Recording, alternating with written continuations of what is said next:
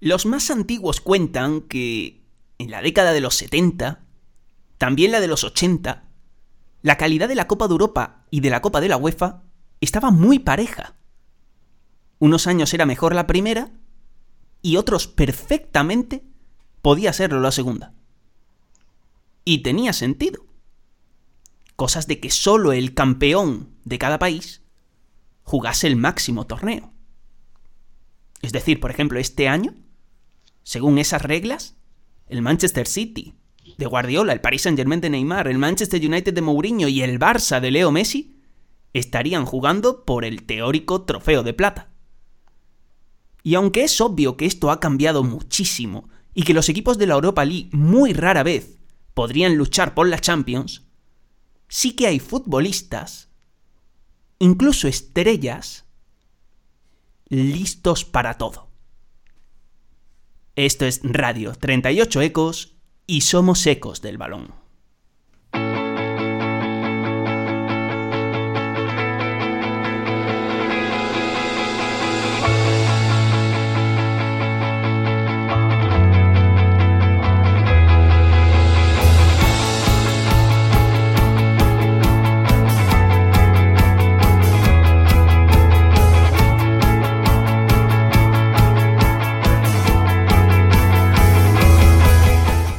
Hace del zurdo Florent Ben un futbolista tan especial?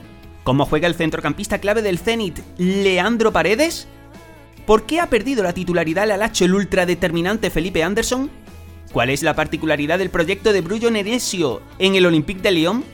¿Y dónde está el techo del bullicioso coreano del Salzburgo, Hee Chang?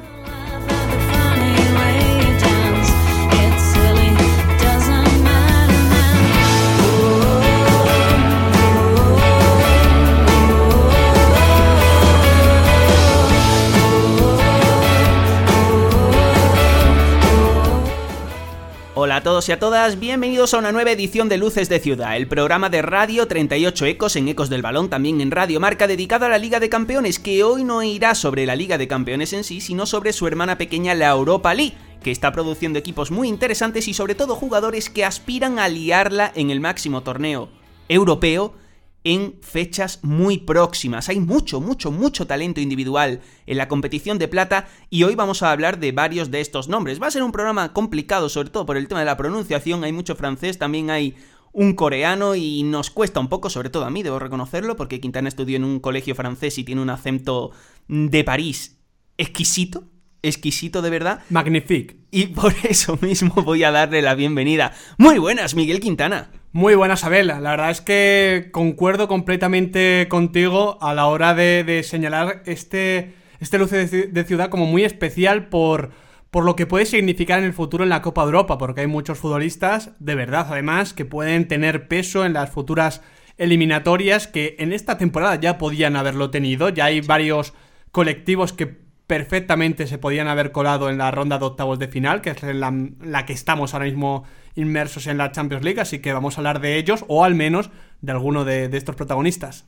Voy a tenderte un reto, Quintana, que voy a hacer ahora extensible a nuestro amigo y compañero, que es eh, estos cinco nombres que tenemos, Tobén, Paredes, Felipe Anderson, eh, Genesio, vamos a decir Mariano, por ejemplo, Mariano e Icham, en el último tramo del programa en qué octavo finalista de la Copa de Europa les veríamos más útiles, más divertidos, más interesantes. Tenemos casi una hora de radio para ir pensando esto. Miguel Quintana y también Alejandra Arroyo. Muy buenas, Arroyo.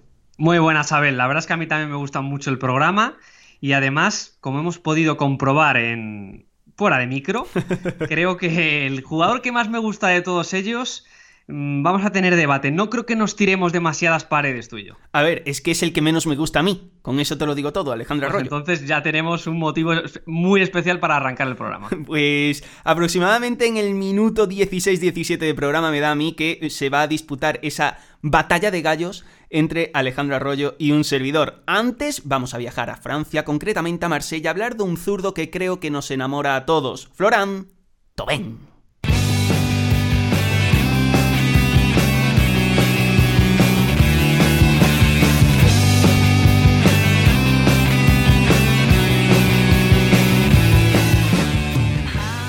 C'est vrai que j'y ai, beaucoup pensé. Euh, cette année, euh, Es verdad que he pensado mucho en que esta temporada tengo la oportunidad de vivir un gran año para mí y poder jugar para la selección francesa es el sueño más querido por mí. De, jouer en équipe de France euh, c'était mon rêve le plus cher.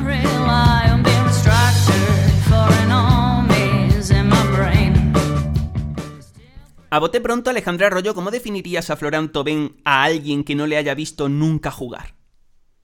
Pues un jugador muy eléctrico, muy relacionado con, la recepción al pie, que juega más en banda, un media punta más en banda, más que extremo, que puede jugar con dos ritmos de juego porque sabe encarar, pero que sobre todo es muy habilidoso. Yo creo que, que, genera ventajas por sí mismo, es además muy creativo en el toque más corto, más relacionado con el uno contra uno y sobre todo de espaldas, tiene unos controles orientados muy buenos y en general creo que es un jugador que todo equipo debe tener para desequilibrar en ataque. Quintana es un jugador creativo, especial, con una zurda magnífica y que es uno de los grandes, eh, las grandes individualidades de esa generación francesa.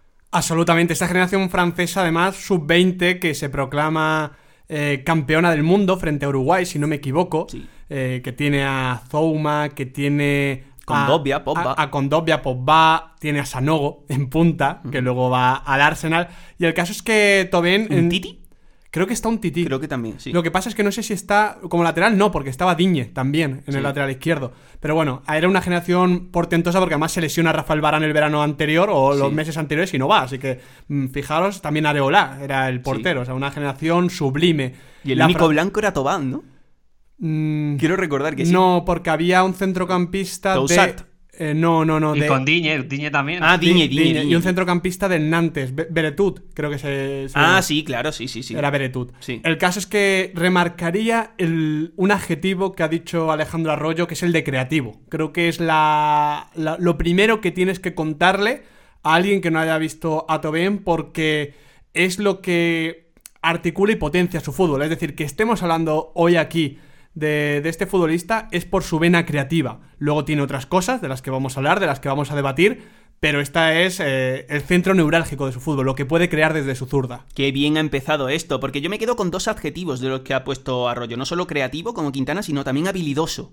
Me parece que son las dos cosas igual de importantes. una, es la facultad para pensarlo y la otra la facultad para poder hacerlo. Para reproducirlo totalmente. Son esas dos características las que definen el fútbol de este zurdo maravilloso. Y también me quedo con un comentario de Arroyo de que todos los equipos necesitan un jugador así. A mí eso me llama mucho la atención porque considero a Florent Tobán perteneciente a un perfil poco común. Creo que no hay tantos jugadores que se parezcan a este Florent Tobán, pero luego profundizaremos en ello. Vamos a ir por orden cronológico y lo primero, Miguel Quintana, es atender a la que fue su primera explosión, que a ti te encantó, de la mano de Marcelo Bielsa, aunque personalmente debo reconocerte que creo que aquella primera versión de Tobén estaba muy lejos de la actual. No, es que me encantara, me encantó el colectivo, que era el Olympique de Marsella de Marcelo Bielsa, que tenía normalmente a Tobán y a Andrea Yeu en, las bandas, a Yeu por la izquierda, a Tobán por la derecha, a Payet, a Dimitri Payet por dentro, haciendo una de las eh, temporadas de, la liga francesa en, los en la última década, fue portentoso lo suyo.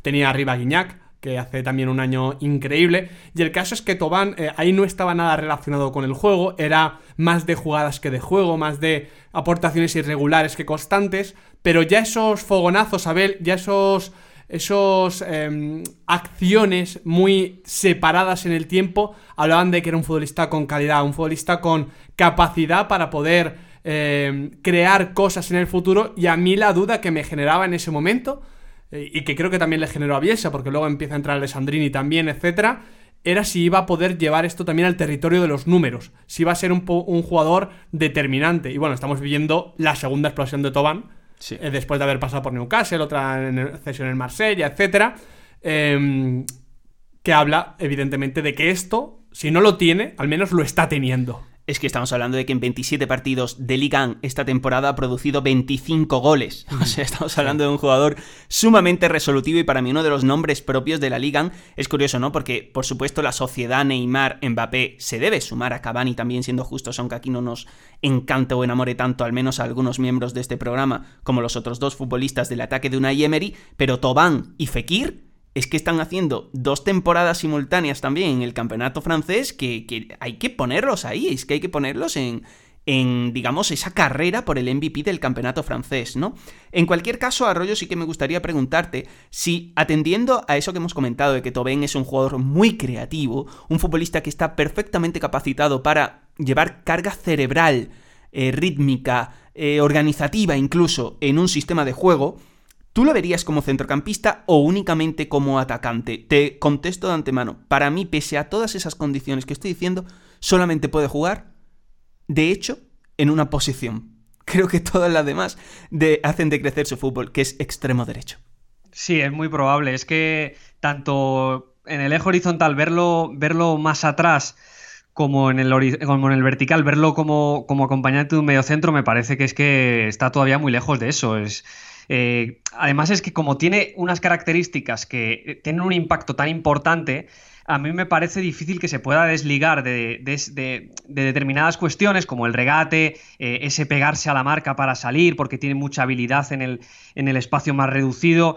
Todo eso le hace un jugador tan, como decimos, único que me parece que no casaría con una evolución hacia otro, otro tipo de zona. Y creo también que desde la banda eh, tiene también salida hacia afuera, tiene también salida hacia adentro con esa zurda banda cambiada, donde el golpeo gana más peso incluso que en el carril central, que creo que es un golpeo que nace desde su arrancada, desde su relación con, como digo, con el defensor, con el contrario, y a mí también me parece que ahora mismo él se encuentra muy cómodo tanto jugando de espaldas como de cara en los picos del área. Y sobre todo en la derecha Quintana me parece que marca unas diferencias impresionantes. Si tienes además eh, laterales con vuelo y, un 9 que, tenga presencia en el área, es un jugador que, te va a dar un sistema.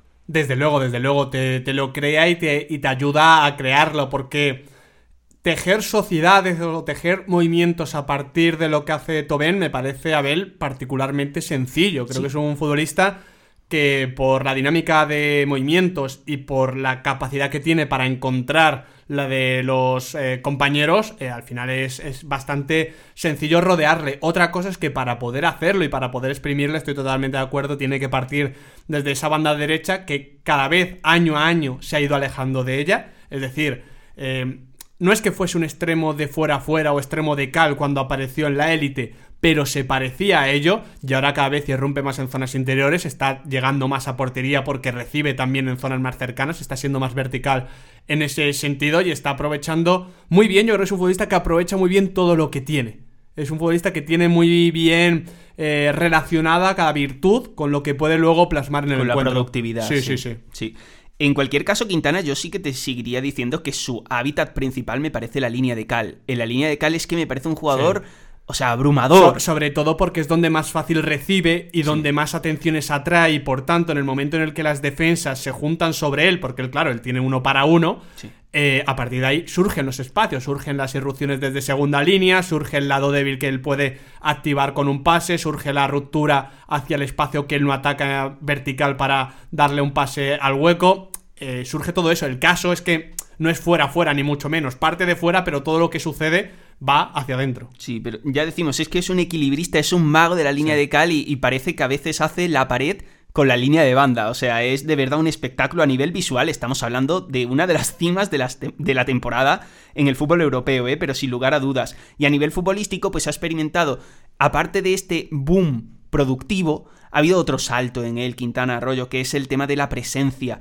Tobán era un jugador de lado débil. Era un futbolista de recibir. De jugadas. Exacto, con la ventaja ya creada en el perfil contrario y entonces él pues encaraba, hacía sus cositas. Ahora está siendo un jugador más presente. Personalmente, personalmente creo que su mm, cenit, su cima, su techo siempre va a estar en el lado débil. Creo que es un jugador que sabe jugar muy bien sin la pelota, que es muy paciente, que por ejemplo un entrenador tipo Guardiola le sacaría muchísimo partido, hasta el punto de que podría ser, digamos, un Bernardo Silva para mí tácticamente superior, tácticamente más adaptado a lo que es el juego de posición de Guardiola y a sus esquemas. Pero también está sabiendo ya liderar un proyecto porque está clarísimo que en el Marsella el capitán es él. Sí, yo creo que Quintana, estamos hablando de un jugador que, que, tiene una evolución o que va a tener una evolución muy importante porque las características y las virtudes están ahí, las está haciendo todos los días, es que es algo fundamental en el fútbol de hoy, en el fútbol de la Copa de Europa.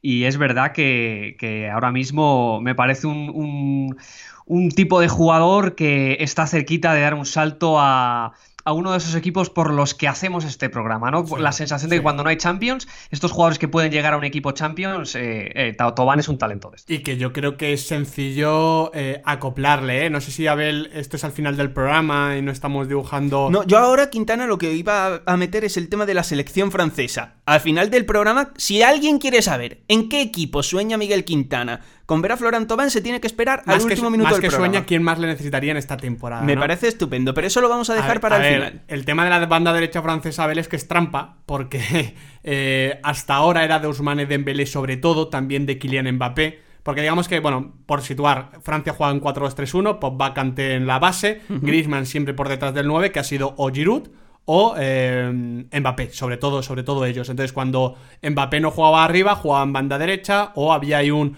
un, intercambio posicional con Dembélé. Hay, digamos, seis atacantes, siete para cuatro puestos, lo cual ya habla bastante de, la situación, con Griezmann el único fijo en el, en el centro. A mí creo que, que Tobán le vendría bien, creo que le vendría bien a este equipo porque sería un poquito ese punto de pausa, ese punto de, de creación, de eh, ese pausarte para volver a acelerar que a Francia le, vendría bien, lo que para que estamos hablando de auténticos bichos, de jugadores que están en una dimensión superior porque ya han hecho cosas en la competición que estamos proyectando para Tobán, que es la Copa de Europa. Es que estamos hablando, chicos, es que ojo a la batería, rollo, porque se acaba de lesionar, pero está Kingsley Coman, que es uno de los nombres propios de la temporada. Lemar. Está Tomás Lemar, que nos fascina, está Antoine Grisman, que es uno de los mejores jugadores del mundo, está Mbappé, que es uno de los mejores jugadores del mundo, está Ousmane Dembélé, que la lesión le ha hecho decaer, pero se trataba de una de las promesas de mayor proyección. Está este Tobán, está Fekir, que es que no nos podemos olvidar de Fekir. Pero a Fekir ahí seguramente el problema sea que es,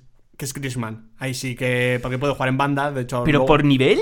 Por nivel, sí, sí, sí. Y luego tienes complementos que, que a lo mejor es que ni van, pero como Martial. Como Martial o como la Cassette, que, que, vienen haciendo buenas temporadas en la Premier y que, que es que no te entran, no te, no te encajan. ¿Qué es esto, Alejandro Arroyo? Bueno, y estamos hablando solo de atacantes, porque es que atrás tienes a un Tití. Es verdad que Mendy se ha roto la, rodilla, pero tiene una proyección impresionante. Está también Barán eh, complementando. A ver, eh, lo que es, lo que, esto es lo que es, es eh, la generación de talento actual más importante que hay. Y aunque hagas muy mal las cosas a nivel de organización, es una plantilla que te lleva a, competir eh, títulos internacionales eh, solo con el talento. Yo creo que es tal la constelación que, tienen para dar y regalar. Es que están ahí también ya a las puertas, este Dembélé, eh, On Dembélé quiero decir... Está también Aguar, que es un jugador distinto. Está Rabiot, que queramos o no, está haciendo sus cositas este año. La verdad es que qué bien pinta la selección francesa. Sin duda, algo peor pinta la selección argentina.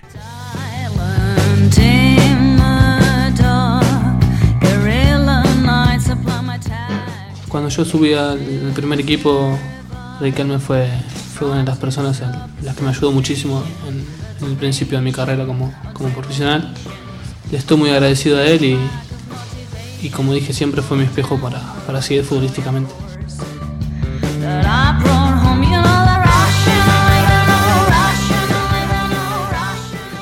Alejandro Arroyo, ¿qué tiene este Leandro Paredes que te ha conmovido por dentro? Que vienes emocionado, que venías con los ojos húmedos incluso, no sé si habías llorado de emoción. no, no. Había llovido. Pero sí que es verdad que me ha... Es un jugador que... Eh, yo creo que tiene algo en el toque, en el, en la, en el golpeo, en, en, hacer activo el campo. Creo que tiene eh, algo especial en su manera de relacionarse con la pelota y creo que es un jugador eh, más que interesante, que, que tiene un futuro para mí muy importante. Sí, sí, sí. Bueno, eh, a este Leandro Paredes le hemos estado revisando la, la última semana, pero también la habíamos visto en esa elimina bueno, no eliminatoria, fase de grupos contra la Real Sociedad, donde Paredes la verdad es que hace mucho daño al equipo Churi Urdiña. A mí me parece un futbolista, Bel, que no es un pasador, sino que es sobre todo un creador. Evidentemente lo hace desde el pase, pero es un verticalizador, no es, no, es un director de juego, no es un eh, organizador, no es ese tipo de centrocampista eh, bueno, argentino prototípico, ¿no? Que hemos visto. Bueno, teóricamente prototípico y que lleva 25 años sin aparecer. Claro, bueno, Vanega lo era. Vanega sí que lo era. Yo creo que Vanega lo era. Mm, para mí es un genio que hace daño, no que organiza. Bueno, Vanega ha sido lo más próximo, al menos, sí, porque Gago no, Machado no, Craneviter menos todavía, que comparte equipo con Leandro Paredes. Pero realmente, probablemente lo más cercano que haya habido, ha, habido, ha sido Gago en Sudamérica. Eh, En Sudamérica, una vez vino a Europa no pudo, pero ese gago de la Copa, hombre, sí, de la Copa América, de la Copa Libertadores, sí, de Boca. Pero, pero, bueno, Sí, es un truco, es un truco. es un truco, pero trucazo, ¿eh? Pero bueno, eh, el caso es que Leandro Paredes es, es muy bueno, es muy bueno la- lanzando, es muy bueno creando desde el pase, dando últimos pases. Digamos que él es un jugador de base, de recibir, yo creo, de recibir eh, el balón en, de ese primer pase, de segun- ese segundo pase, pero juega casi como un media punta. Sí. De hecho, en el último mes, ahora mismo no, no me digas en qué partido, porque no me acuerdo, pero hay un partido que juega como media punta, por delante de un doble pivote en el que estaba Granemiter. Sí, pero normalmente es 4-3-3, que Sí. muchas veces es esconder que Leandro Paredes va a ser el interior más alto de- de- del equipo. Sí, también ha jugado como pivote, de hecho, en el sí, 4-3-3. sí, sí. Es que lo hemos visto en todas partes. Arroyo, ¿lo ves como Quintana y como un servidor, más como un lanzador que como un organizador? Sí, también, yo creo que yo coincido también ahí. Yo creo que tiene unas características eh, muy determinadas. Es verdad que no es, no es el clásico organizador que podemos estar pensando, que tenemos presente en los últimos tiempos en equipos muy dominantes, pero sí que creo que tiene eh, una capacidad para desde el golpeo y desde el envío em, activar jugadores que a mí me parece muy importante. Creo que es un jugador que al final puede terminar eh, dando forma a un tipo de ritmo concreto en el que él se asienta. Es verdad que para no juntar jugadores, pero que sí que tiene con su golpeo de balón una capacidad, sobre todo un, em, una, una capacidad para mezclar eh, diferentes eh, ritmos y sobre todo jugar en largo, jugar eh, entre, a, a los costados que me parece muy interesante. Yo creo que es un jugador que, que tiene que ir hacia, hacia arriba y que lo está demostrando. Y, y para dominar el tipo de envío, para que, por ejemplo, un pase muy característico suyo, que es un pase a Abel, que no se ve y por tanto habla del carácter especial de Leandro Paredes, de Paredes, es como un centrocampista de base, pone balones a la espalda de, de la defensa contraria. Ese tipo de pase prácticamente ahora mismo en la élite es que no, no, no se pone ya, es como- está en desuso, está más o menos eh, perdido y él es capaz de poner ese tipo de pase que tiene el riesgo siempre de que cuando bota se va y se va acercando al portero y alejándose del delantero. Él logra ralentizarlo, él logra dominarlo, él, eh, ya digo, es un talento especial, lo que claro, lo para que claro, eh, es muy particular, que creo que es lo que ahora vamos a, a debatir, porque también tiene sus contraindicaciones, evidentemente. Sí, yo había anotado en mis apuntes personales e íntimos, entre interrogaciones, había puesto Juninho Pernambucano. Mm, mira, no está mal tirada. Porque se me daba un aire. Juninho empezó jugando en- eh, como media punta en aquel Vasco de gama fantástico. Que si no me, no, si no me equivoco, no, seguro gana la Copa Sí, Libertadores sí, sí, y juega la final de la Copa Intercontinental Contra el Madrid, ¿no? contra el Real Madrid, exactamente. No es el Aguanís contra Vasco da Gama. Efectivamente, es el partido famoso de Raúl tras pase de Seedorf, que, que juega también Felipe de lateral izquierdo, que a mí me encantaba del Vasco de Gama. En fin, no nos vamos a poner ahora con la arqueología sentimental barra futbolística de, de este equipo de locutores, tan humilde como este. Y lo que vamos a hacer es seguir hablando sobre Leandro Paredes. Y te hablaba de eso, Arroyo, porque al final la versión definitiva de Juninho Pernambucano, la que acaba mm, haciendo carrera en Europa, es en el 4-3-3 del Lyon, que tenía Diarra de pivote, tenía a Essien de interior derecho y a Juninho Pernambucano de interior izquierdo. Y Juninho al final era eso, se le suponía cierta capacidad de organización, pero lo que hacía era lanzar los ataques hacia Gobú banda derecha, en banda izquierda que estaba el que acaba en, en- en el Arsenal. Que... Viltor. Viltor, eh, o sea, estamos Sí. hablando de... No, Viltor no era, ¿no? Maluda. Maluda, Víctor. Maluda. Maluda, Pero no Maluda, Arsenal. Maluda en el el Chelsea, Maluda en el Chelsea, efectivamente, que me he hecho un lío efectivamente con esos dos jugadores. Mm, Víctor, si no me equivoco, mm, nace en el Girondins de Burdeos, ¿no? Y es un- una... No, no, no, nace en Francia. Es, un- es una época anterior. Pero me refería sobre todo a eso, Arroyo. Y luego, entrando en el tema de debilidades y tal, para mí el problema que tiene es que es un jugador de ritmo muy bajo. Creo que es un futbolista de ritmo muy bajo y que, pese a que él, a medida que va progresando sobre el campo, es más peligroso, Sí. tiene que ir retrasándose porque a medida que va avanzando las marcas son más intensas. Entonces también podría relacionarlo con un tipo de centrocampista eh, rollo Premier League, según aquellos perfiles de los Lampard, Gerrard, etc. Pero claro, como técnicamente eh, tiene ese golpeo y para mí nada más, porque lo demás gestualmente es bastante lento y creo que eso le lastra, pues ha tenido que ir a brillar a Rusia, que para mí es la Premier League lenta.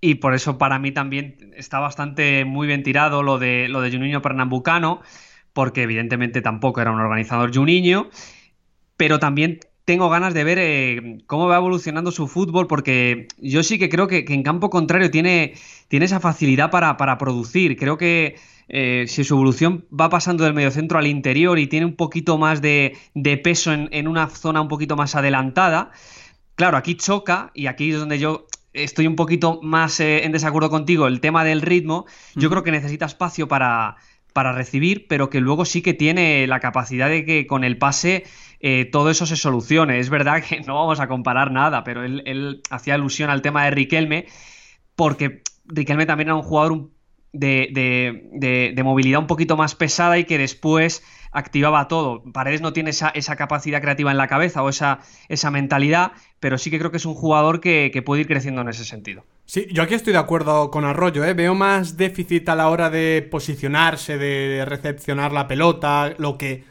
obliga evidentemente a perder metros sobre el campo que luego en, en el gesto siguiente, que evidentemente estar todo relacionado, porque te tienes que hacer espacio porque no tienes tampoco una velocidad gestual pues como la de Xavi Hernández, ¿no?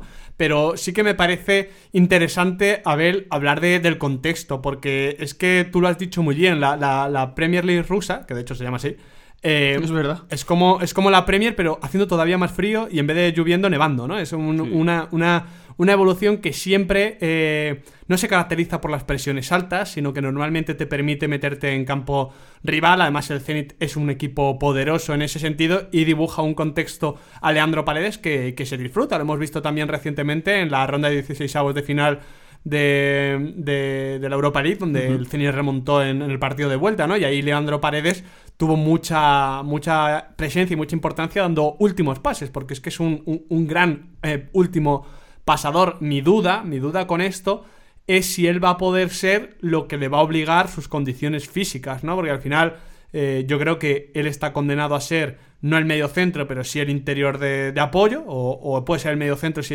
hubiese otro interior diferente, ¿no? En esa evolución que dibujó el fútbol.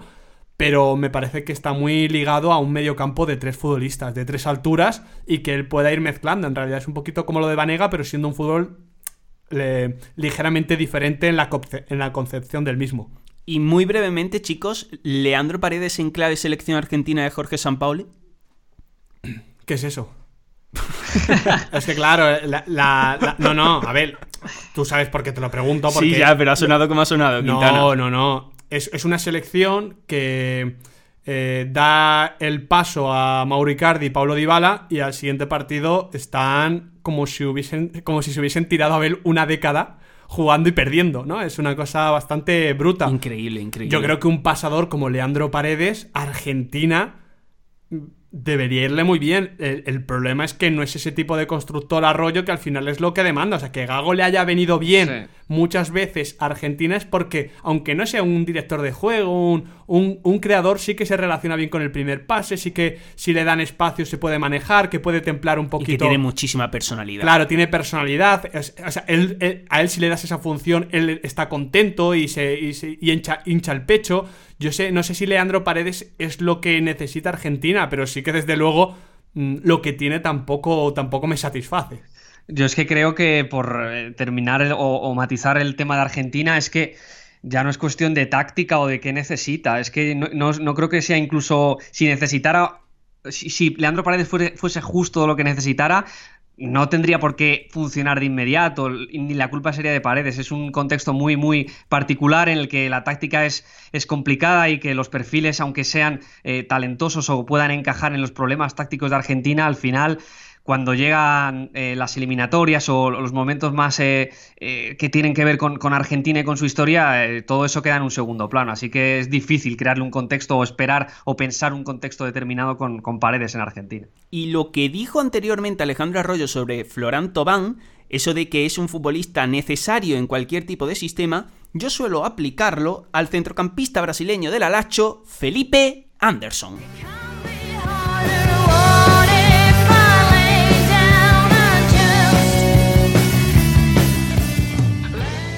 Felipe Anderson eh, es una grandísima... La vuelta de Felipe Anderson es una grandísima noticia para nosotros. Es normal que su condición física deba crecer, pero estoy muy contento de tenerlo de vuelta. Es muy importante en cualquier rol, en cualquier momento. Tiene una enorme importancia para nosotros. una grandissima importanza per noi.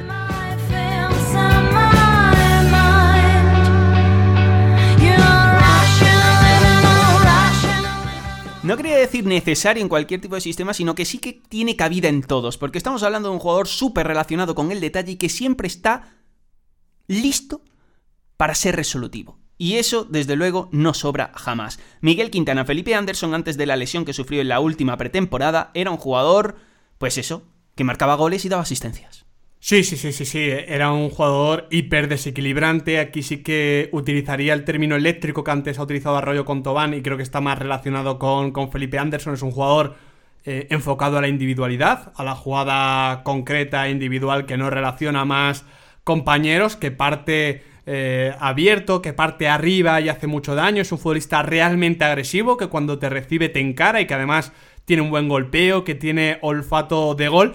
Y es verdad que recientemente, pues, me, marcaría ese matiz, Abel, después de la lesión hemos visto a un Felipe Anderson eh, sin tanto gas, sin tanto óxido nitroso, porque le hemos visto más calmado, eh, jugando incluso más por dentro, viene de un partido eh, el del Alacho contra el Estagua de Bucarest donde jugó arriba y donde hizo mucho daño, pero de una forma un tanto diferente, así que no sé hasta qué punto esa versión que te he relatado, Abel, sigue, sigue estando vigente, sigue existiendo. Poco a poco, poco a poco, volvió a mitad de diciembre, ha jugado pocos partidos, de hecho eh, como titular ha jugado tres partidos. es que el problema sobre todo, Abel, es que él... Eh, ahora, te estaba hablando de una doble punta que jugó el otro día con... Bueno, casi doble punta porque no... Eh, con Chiro Inmóvil arriba. Pero el dibujo del alacho de Simón Inzaghi no deja hueca a Felipe Anderson. Mezcla dos carrileros a tres centrocampistas, además... muy concretos, por ejemplo, Parol y Milinkovic Savic, Milinkovic Savic, que siempre me equivoco, son futbolistas que no no puedes integrar ahí a un Felipe Anderson. A mí todo esto me parece estupendo, Quintana, hasta que ves la última pregunta del guion. Fíjate, por favor, que está nada más y nada menos que puesta en negrita. Léela, por favor. Léela, Miguel Quintana, por favor. ¿Tiene hueco en el equipo de Luis Alberto y Chiro Inmóvil? Entonces vamos paso Pero a yo estoy hablando en el equipo de Simone Inzaghi, que no tiene nada que ver Vale, esto. vale. Vamos paso a paso, vamos paso a paso. Y nos vamos a centrar en esa productividad, rollo Quintana. Porque como hemos dicho, lleva tres partidos. Es que lleva tres partidos como titular desde el regreso de, de la lesión. Un equipo que se ha formado a partir de la sociedad Luis Alberto Chiro Inmóvil, que es una evidencia, que son jugadores muy particulares y que él no se parece a ninguno de los dos, pero tenemos esto, arroyo. Es que dos partidos como titular en la Serie A, dos goles y cuatro asistencias. Un partido como titular en la Europa League, un gol y dos asistencias. Nos sale, en general, también contando los partidos que ha disputado entrando desde el banquillo, que produce un gol cada 60 minutos de juego. Es que esto es un escándalo. Sí, esto es otra cosa. Y sin ritmo, arroyo, y sin ritmo. Claro, es que, y además como que yo siempre que cuando, cuando he visto jugar a, Felipe Anderson, tengo la sensación de que no condiciona para mal eh, estilos diferentes de juego. Yo creo que es eh, adaptable a, determinados eh, o a diferentes equipos que quieran tener este perfil activado. Es verdad que posicionalmente no es tan versátil, pero es un, es un tipo que, sobrevive si, si, se tiene la pelota arriba, si se, si, se juega, si se juega con un poco más de espacios, como todo, ¿no? Es un jugador que, que te va a producir pero es que está muy relacionado con, sacar la metralleta. Es que es eh, tal cual, es un jugador eh, de, una esfera en ese sentido importantísima, así que completamente justificado que esté eh, como protagonista de ese jugador que en la Champions yo creo que también daría un rendimiento parecido dentro de un equipo que, está creciendo. Sí, lo que pasa es que sí que me parece a mí un, un delantero que aunque reciba arriba... Delantero, ojo, eh, primer titular. Es delantero aunque juegue en banda, es un, es un delantero. Es un futbolista enfocado. Es con media punta. Sí, sí, sí, sí. Yo creo que sí. Eh, el caso es que él necesita situaciones más o menos claras, es decir, predefinidas. Si él, él, puede recibir arriba, no tiene problema con eso, no tiene por qué arrancar tan atrás, pero tiene que tener una situación de uno para uno, digamos, ¿no? En pico del área, en, en una situación lateral. Él, por ejemplo, maneja muy bien la salida por ambos lados. Hemos visto muchos eh, muchas acciones suyas, jugando a pie cambiado y saliendo por el, que debería ser el natural, por fuera, y, yendo por la línea de fondo. Esa es una jugada muy característica de, Felipe Anderson hace 2-3 años, ¿no? Entonces yo creo que sí que necesita un territorio con espacio, sí que necesita un contexto así. Yo no le veo exactamente como esa figura que en una situación de desventaja, teniendo que atacar una defensa más o menos posicional, un equipo de la Copa de Europa le meta y, y significa un cambio de ritmo, porque el pólvora tiene pero creo que para aprenderla necesita espacios. Mm, si, no, si no, de hecho, ya, está, ya no estaría en el hacha. Interesante en cualquier caso, Miguel Quintana, y ya sí enlazando con aquello que tú estabas presentando, si tiene o no tiene hueco en, en el equipo de Luis Alberto y Chiro Inmóvil, a nivel conceptual, a nivel de idea, Luis Alberto y Chiro Inmóvil quieren espacios. Sí, sí, sí, sí. Y, y la, y lo, lo bueno es que Luis Alberto se los está haciendo eh, solo. Eh, es un, es un, el Alacho es un, un equipo muy ancho que proyecta a los, a los carrileros, sobre todo a Lulich por izquierda, muy, muy arriba. Que los interiores se dividen muy bien a alturas, pero son buenos pasadores. Yo creo que, que la idea de darle espacio a Luis Alberto por dentro es similar a la que puede tener Lyon con Fekir. Hay mucho espacio en esa zona y Luis Alberto la, lo aprovecha mucho. ¿Cómo puede casar todo esto con un Felipe Anderson? A mí la única fórmula que se me ocurre a rollo es la que yo hacía antes mención, la del Esteagua de Bucarest, partido que tiene que remontar, perdió 1-0, si no me equivoco, en Rumanía. Y lo que hizo fue situar a Luis Alberto un escalón por detrás, o sea, convertirle en un centrocampista, aunque con Sí. vocación muy, muy, muy ofensiva, muy, muy de media punta, pero un escalón por detrás, y a Felipe Anderson de segunda punta. Yo creo que ahí Sí. se dividió bien espacio con Chiro Inmóvil, porque Chiro Inmóvil es el hombre más adelantado y ahí deja un espacio porque siempre está lanzando rupturas, ¿no? Pero eh, más allá de eso, que ya me genera muchas dudas por lo que he comentado antes de, de Savic y de Parolo, eh, no, no veo otra opción. Para mí también es la solución más, más, más eh, posible. Lo que pasa es que Inzaghi, yo creo que como todo 3-5-2, sobre todo en Italia, juega con esa con ese refuerzo en el carril central de tener tres centrales y tres centrocampistas, porque meter a Anderson, mejor dicho, meter a Luis Alberto por detrás de Anderson e Inmóvil te lleva un 3-4-1-2, mantienes los carrileros, pero solo tienes dos centrocampistas y esa, es, ese trío de Leiva, Parolo y Milinkovic Savic para Inzaghi parece también estructural, parece también parte de su idea. Entonces eh, tiene que dar un, pasito hacia algún lado para, para que Anderson le convenza. Pero evidentemente es que estamos hablando de un jugador que al final las cifras están ahí. Vamos a ver en, qué, en, qué, en qué deriva todo esto, pero, pero Inzaghi tiene ahí algo que preguntarse. Desde luego que tiene algo que preguntarse, estamos hablando de que filosóficamente tiene cabida, de que tácticamente hay que mover piezas y mover piezas en un sistema que está funcionando relativamente, ¿no? Evidentemente no está compitiendo por la Serie A, pero dados los objetivos del Alacho se puede decir que está fluyendo, ¿no? Del mismo modo que está fluyendo, unas veces más que en otras, pero desde luego fluye el proyecto de Bruno Genesio, el León.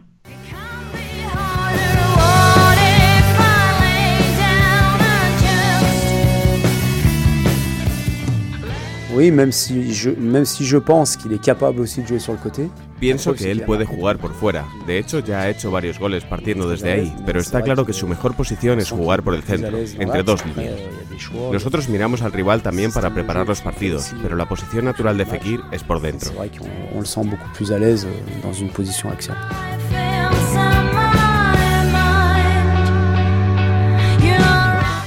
Miguel Quintana, el Olympique de Lyon tiene un proyecto muy diferente, muy alternativo, en el sentido de que estamos hablando de un conjunto que construye la mayoría de sus ventajas, tanto ofensivas como defensivas, a partir de lo individual. Evidentemente hay clubes que tienen determinados eh, presupuestos, presupuestos muy, muy, muy opulentos que se pueden permitir este tipo de planteamientos, pero el Lyon al fin y al cabo se ha construido como se ha construido, en base a apuestas, y que haya logrado este estilo tan individual es llamativo, ¿no? Intenta profundizar un poquito, si es que estás de acuerdo conmigo, en, en esa tendencia hacia lo personal que tiene este colectivo. Estoy totalmente de acuerdo contigo porque muchos de esos hombres son seguramente objetivos de ese tipo de equipos opulentos que decías, que tienen, que esta forma y que tienen muchísima calidad arriba porque es que estos hombres la, la- la tienen. Es decir, eh, si nos vamos a perfil de dos futbolistas como Aguar y Don Belé, que no son los más conocidos, encuentras muchísima calidad para la acción individual, para un gesto técnico creativo, para la verticalidad, para, para la acción individual. Venimos de una eliminatoria contra el Villarreal donde la capacidad de intimidación del Lyon pesó del minuto 1 al minuto 180 y pico, lo que duró también el, el descuento.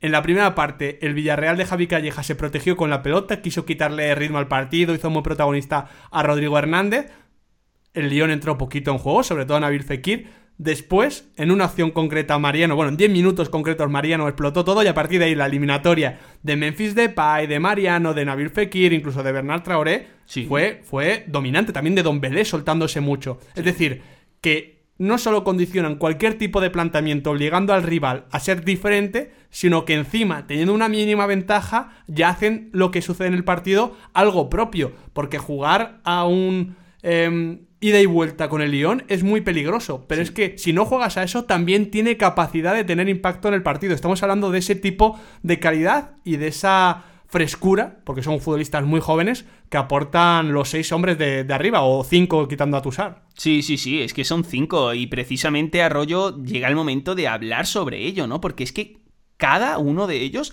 ha sido apuesta personal de la Secretaría Técnica del León y qué mérito. Por ejemplo, el lateral Mendy también viene de segunda división. Sí. Don Belé viene de la, de la Ligue D. ¿No? Es como se dice Quintana, o sea, de, de la segunda división francesa. El año, que, el año pasado destacó y, y ha apostado el Lyon hasta el punto de darle la titularidad a un jugador tan joven proveniente de la segunda categoría. Fíjate, Arroyo, que venimos de un proyecto que tenía a futbolistas como Lacassette, como Samuel Untiti y como. Se me está olvidando el centrocampista, que nos gustaba mucho.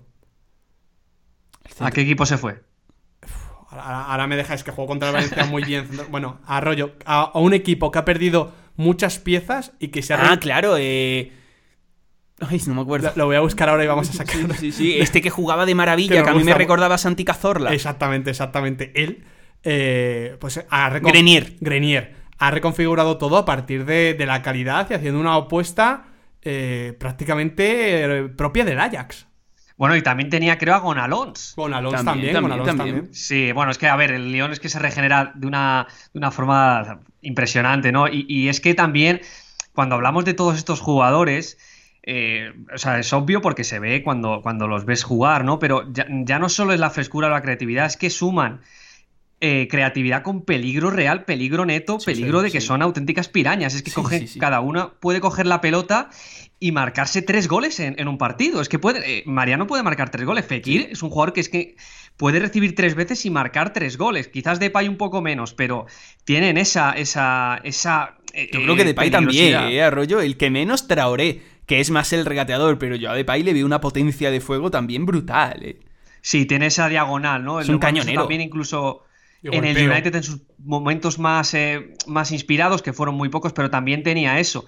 Y es que es, es tal cual, es un equipo que, que en cualquier momento son capaces de crear estructuras tácticas, pero también de que en cualquier momento es que te, te- te plantas en un 3-0, 4-0 con una facilidad impresionante. Tiene momentos y, y muchos partidos de auténticas goleadas. Esa sensación de que es un equipo que en cualquier momento te va a desbordar y no vas a tener ni la mentalidad ni el fútbol para plantarles y frenarles. Destacar, eh, insisto, el tema de la Secretaría Técnica, porque del mismo modo que hemos dicho que los jóvenes franceses Don Belé y Mendy vienen de segunda división, tenemos que Mariano, Depay y Traoré, hombres absolutamente cruciales en su ataque, son descartes del Real Madrid, del Manchester United y del Chelsea. Es que estamos hablando de eso, es que tiene un mérito desaforado. A la hora de empezar a comprender e incluso exponer las ventajas de poseer hasta cinco jugadores de estos que digamos, atesoran la triple amenaza, la triple amenaza que vamos a decir con- el baloncesto, que es pase, tiro, bote, pues en este caso pase o capacidad para asistir,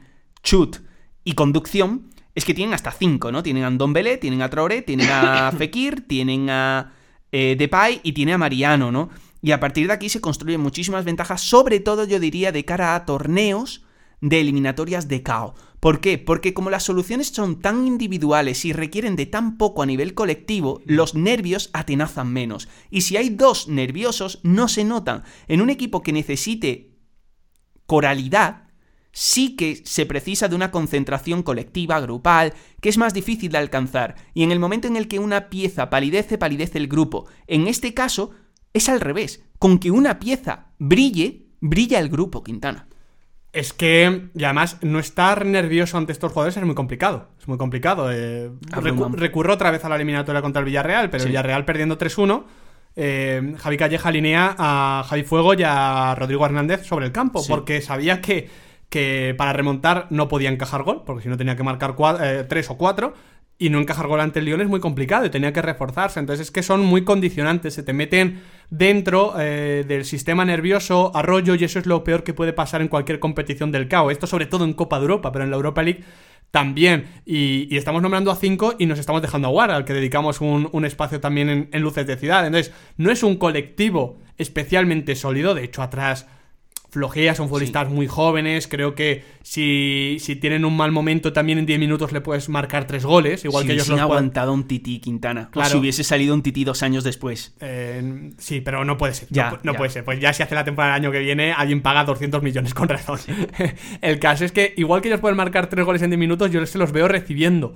Pero, pero Genesio los está administrando muy bien. Ya digo que es que me recuerda un poquito a lo del Ajax del año pasado, que colectivamente es un equipo eh, cogido con pinzas, pero tiene tanta calidad y seguramente este equipo la tenga más desarrollada y más eh, afilada. Que, que, que, es que le vemos haciendo de todo. Recordemos que la final se juega en su estadio. Eso es, eso es. Ahí hay algo también importante. Yo creo que Genesio está entendiendo muy bien eh, el talento que maneja, la juventud, eh, sabe que, ellos necesitan un poquito de, esa libertad, de, poder ver portería contraria, de facilitarle todos los caminos y creo que también está muy relacionado con que el Olympique de León... Eh, eh, tienen en, la cabeza esta competición.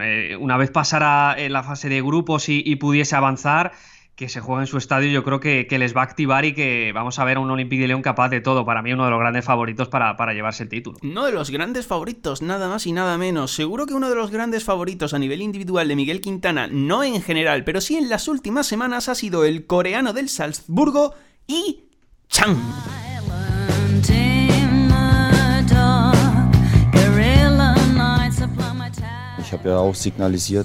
Ähm, Llego con mucha ilusión. Quiero seguir creciendo en el Red Bull Salzburg. Creo que tenemos una plantilla joven y de calidad. Y ahora hay que trabajar para que las cosas salgan bien.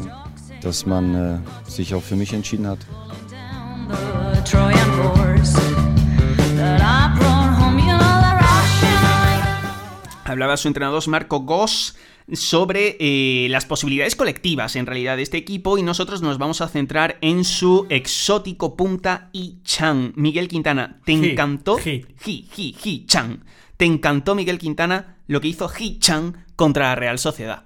Me encantó tanto que no había visto el partido de ida, sí el de vuelta, y me tuve que poner el de ida para, ver si, si había sido un partido o al menos habían sido dos, y fueron dos. Fue una eliminatoria absolutamente dominante de un futbolista que juega como segunda punta, que juega en un equipo, bueno, es la idea de Ralf Ragnick, excesivamente, no excesivamente de forma negativa, sino muy, muy, muy, muy, muy vertical, muy, muy, muy, muy agresivo, con futbolistas que combinan frescura técnica y física para hacer mucho daño de forma constante. Es un equipo que del 1 al 90 mantiene un ritmo muy constante y muy dañino. Esto ante la Real Sociedad sonaba mal y sonó peor. Y Hichana en esa posición de segunda punta hizo muchísimo daño, hizo muchísimo daño mezclando movimientos, agrediendo eh, tanto al espacio como entre líneas, fijando, concentrarse y jugando de espaldas. Así provocó de hecho la expulsión de, Raúl Navas. Dejó una, una eliminatoria, un partido de vuelta, pero una eliminatoria en general de, futbolista al que queremos ver en, en Rusia 2018. Y que además es un futbolista muy dinámico. Seguro que eh, en cuanto vieron las características de, de Hichan, eh, eh, la filosofía tanto del Leipzig como del Salzburg encaja muy bien porque son se sabe que sus atacantes si van a tener poco tiempo la pelota en su poder, saben que tienen que arrancar, que darle velocidad. Si la van a tener un poco más y, encontrar un compañero, lo tienen que hacer una vez tocando la pelota, moviéndose. Y ese dinamismo sí creo, que, lo, creo que lo lleva de, serie Hichan, siempre mirando la portería o, al menos los últimos metros. Y, de ese dinamismo, la verdad es que al final siempre generas espacios, que es lo que, lo que se trata de, de hacer en estos momentos en el fútbol, la creación de espacios cómo, los, eh, las defensas te van creando problemas y a través de, tu presión, de tu, de tu, capacidad de ser agresivo, eh, vas eh, creando oportunidades para tu equipo. Y eso Hichan lo tiene muy metido en la cabeza. A mí me pasó algo bastante curioso y es que yo también lo descubrí en la eliminatoria contra la Real Sociedad y no sé si por lo que había enfrente o qué, pero en primer lugar, las características del Salzburgo me retrotrayeron a aquella Real Sociedad que compitió por la liga en la temporada 2001-2002 me dio esa sensación a nivel esquemático, a nivel eh, personalidad, a nivel tal.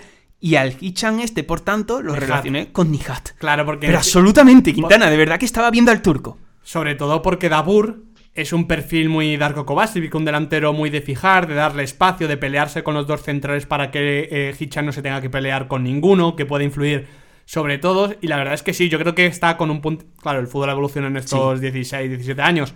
Está con un puntito más. eh, es más. Es más alto, es más potente. eh, tiene un punto técnico, yo creo que más apropiado. Es un futbolista. Sí, Nijat era muy bueno, ya lo sé, no me pongas esa cara que yo estuve a un clic de comprarme su camiseta en el Villarreal. O sea, es un jugador que. me- Ah, buenísimo. Me, me, me ha emocionado y su. Era mejor que Hichan, Quintana. y su Eurocopa, y su Eurocopa 2008 Abel en esa, en esa Turquía eh, fue increíble. Eh, pero, pero sí que me sí que me, me recuerda y me parece que casa, que casa muy bien, que casa muy bien con, con el colectivo y que le da un punto de, de, de agresividad todavía extra. Porque es que me parece Sí. un futbolista muy, muy, muy enfocado a, a torturar a los centrales. Sí. O sea, que, que después de cada partido los dos zagueros se tengan que acordar de su nombre y apellidos. La tortura coreana podría ser titulado este chico porque de verdad que, que- que es que no para, no para y todo La- lo que la- hace La gota coreana, que en realidad no es China, sino Malaya. Este regalo, esta lección cultural. la sabía, lo que pasa es que no, no estoy encontrando muy bien la relación. En cualquier caso, Quintana, gracias por demostrarnos tus conocimientos geográficos y culturales. Podemos seguir avanzando y hablar de los roles posibles que le atisbas a este chico, Alejandro Arroyo, en la Champions. Como titular lo podrías ver o esa electricidad, esa capacidad que tiene para asustar, entrando desde el banquillo en esos perfiles antiguos, esa Sí. figura de Solskjaer en, en el Manchester United, un perfil así de, de- de chico que sale y te revienta desde el banquillo. Yo lo veo más de, de lo segundo porque eh, como plana, a mí me parece un jugado- un jugador, al que le falta un punto de pausa y ahora sabemos que los segundos eh, delanteros necesitan un poco enlazar, que los equipos más eh, dominantes o candidatos llevan un ritmo un poquito más eh, elaborado y, completo que lo que puede ser el Red Bull Salzburg. Y creo que le faltan algunos registros. Yo creo que está muy relacionado, como decimos, con, ese dinamismo y que evidentemente también eh, en un equipo así que tiene, hablamos de equipos que ya tienen una estructura más definida, creo que es un jugador que encaja más eh, con un rol un poquito más secundario, que necesita activar determinados ritmos que el equipo no está encontrando, pero a mí me parece que le falta un poco de talento en general para ser una figura de la Copa de Europa. Pues vamos a entrar ahora en el juego que os propuse al principio del programa, empezando por la figura de Florent Thauvin, chicos. ¿Dónde lo veríais en, en, en esta Champions, en estos octavos finalistas de la Copa de Europa? Quintana, Arroyo. Como, como se nos ha caído el Borussia Dortmund, que a mí me parece una- un tipo Sí. de futbolista que encaja muy bien, me tiro directamente a la piscina y creo que al Fútbol Club Barcelona no le iría nada mal. Wow. Wow. Yo he pensado, no por la estructura, sino por eh, eh, el siguiente nivel que le puede hacer falta a la Juventus de, de Allegri. Yo creo que eh, de por sí a lo mejor no nos, no nos encajaría, pero creo que la Juventus viene necesitando de un punto de creatividad en sus bandas, de darle un punto más, quizás no como titular, pero sí como elemento de rotación. Y creo que para una eliminatoria, para desentrañar determinadas cosas que le han faltado a la Juve, para dar un paso más, creo que Toben sí que tiene esa, ese tipo de jugada que a la Juve le pondría un poquito más cerca de la Copa de Europa. En teoría han fichado a Bernardeschi para que se las propine, Sí, sí, sí. pero no lo estamos viendo. La verdad es que Toban es un jugador más hecho ahora mismo. A mí la verdad es que me encantaría verle a las órdenes de Pep Guardiola, insisto, porque creo que Toban tiene una calidad táctica tremenda, que entiende muy bien el juego, incluso alejándose del mismo, y Guardiola de este tipo de jugador que tiene el talento y la técnica para jugar en el espacio reducido y que a su vez no se acerca a la pelota para tomarla, me da la sensación de que podría sacarle muchísimo provecho. ¿Dónde? Bueno, es que eso da igual, es que es Guardiola, es que te haría un dibujo alternativo nuevo que no se haya visto nunca y ya está, y en De- uno de esos espacios te pone a Tobán. De falso portero. De falso portero, por ejemplo, seguramente le funcionaría muy bien. Es un, me, me gustaría, de verdad, me intrigaría mucho ver a Tobán a las órdenes de Pep. Seguimos con Leandro Paredes y supongo que te parece justo, Miguel Quintana, que empiece a rollo. Sí. Para que nos Yo, diga en yo me voy a también tirar un poco a la piscina y voy a decir en, en el Bayern de Heinkes.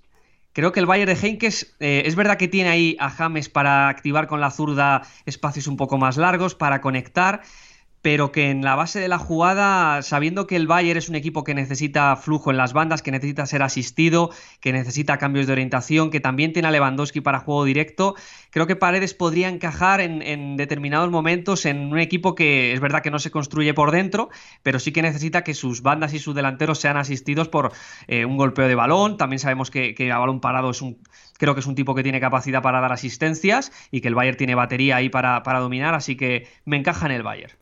Como en el Shakhtar ya está Fred, creo que podría encajar bien habilitando a los mediapuntas, a Ferreira como nueve, etcétera. Diría en el Sevilla para, para, jugar también con lo de Vanega, de ascensor, eh, que combinasen alturas. Y también, no por nivel, sino por el tipo de equipo en el Basilea. Habilitando un poquito la velocidad, al Nushi por derecha, me gustaría. Sí, sí, sí, en el Basilea la verdad es que casaría estupendamente, pero probablemente se trate de un paso atrás con respecto sí, no, claro, por eso decía, decía formalmente, tiene más nivel, evidentemente. Sí, sí, sí. Y el Sevilla la verdad es que sí que es uno de esos candidatos, aunque yo no tengo del todo claro que Leandro Paredes triunfase en Nervión. Seguimos con Felipe Anderson, Quintana.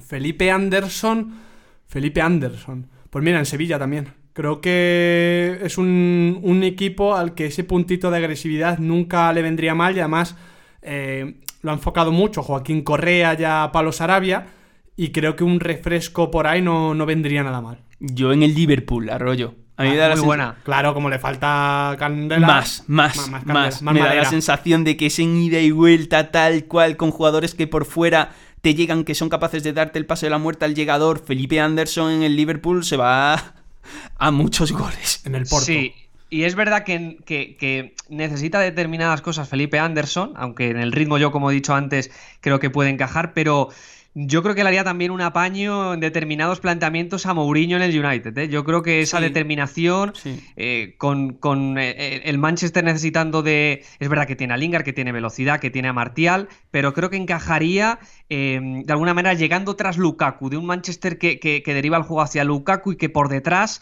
puede tener eh, ese perfil que, que active espacios y que llegue para determinar el marcador. Sí, el Atlético de Madrid también ha tenido... Bueno, el Atlético de Madrid no es octavo finalista de la Copa de Europa.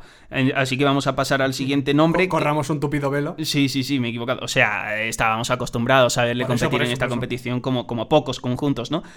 Bruno Genesio teníamos apuntado como nombre propio, pero vamos a hablar de Mariano Díaz, que la verdad es que creo que nos está sorprendiendo a todos para bien, porque su adaptación a la élite está siendo tremenda. Y yo, y yo, creo que esta es sencilla. Yo creo que esta es sencilla porque igual que en el Porto, en la figura del 9 me encajaría, es un delantero muy, muy, muy de, ese, de, ese, perfil y que encajaría, bien, que encajaría bien con los mexicanos. Aquí arroyo el Real Madrid.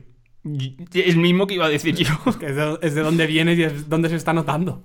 Sí, porque el Madrid ha tenido esos problemas de, de que al final del área no estaban entrando los goles, de que desde el banquillo tampoco había un jugador que pudiese eh, representar una amenaza.